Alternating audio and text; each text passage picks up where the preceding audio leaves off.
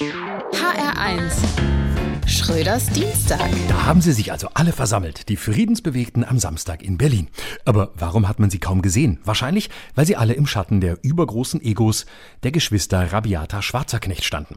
Die beiden großen alten Damen der deutschen Talkshows erklärten Berlin den Frieden. 50.000 Friedenstauben waren es dann, hat Sarah Wagenknecht geschrieben. Sevin Dadelem von der Linken sprach auch von 50.000. Das macht dann zusammen schon 100.000, oder? Leider waren auch von den 50.000 ungefähr drei Viertel der Demo fern geblieben. Es war also weniger ein Aufstand als ein Aufständchen für den Frieden. Offenbar ist die Lust auf Frieden bei den Linken so groß, dass sie auch den Frieden mit Nazis einschließt, wenn die Nazis nur bereitwillig mitmarschieren. Stalin nannte sowas nützliche Idioten, aber bedauerlicherweise weiß man bei der Demo in Berlin nicht mehr so genau, wer hier die Idioten und wozu sie nützlich sind.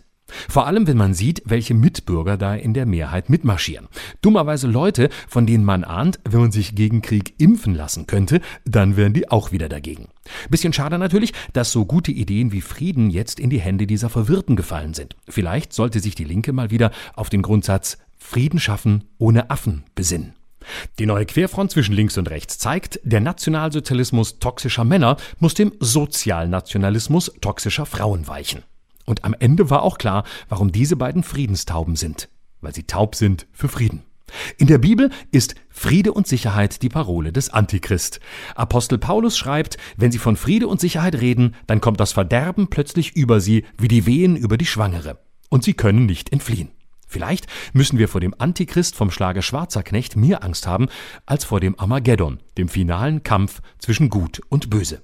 Alice Schwarzer und Sarah Wagenknecht sind Putins nützliche Idiotinnen. Wenn ich die beiden in Aktion sehe, muss ich sagen, wir haben Gerhard Schröder doch lange Unrecht getan. Schröders Dienstag. Auch als Podcast auf hr1.de. HR1. Genau meins.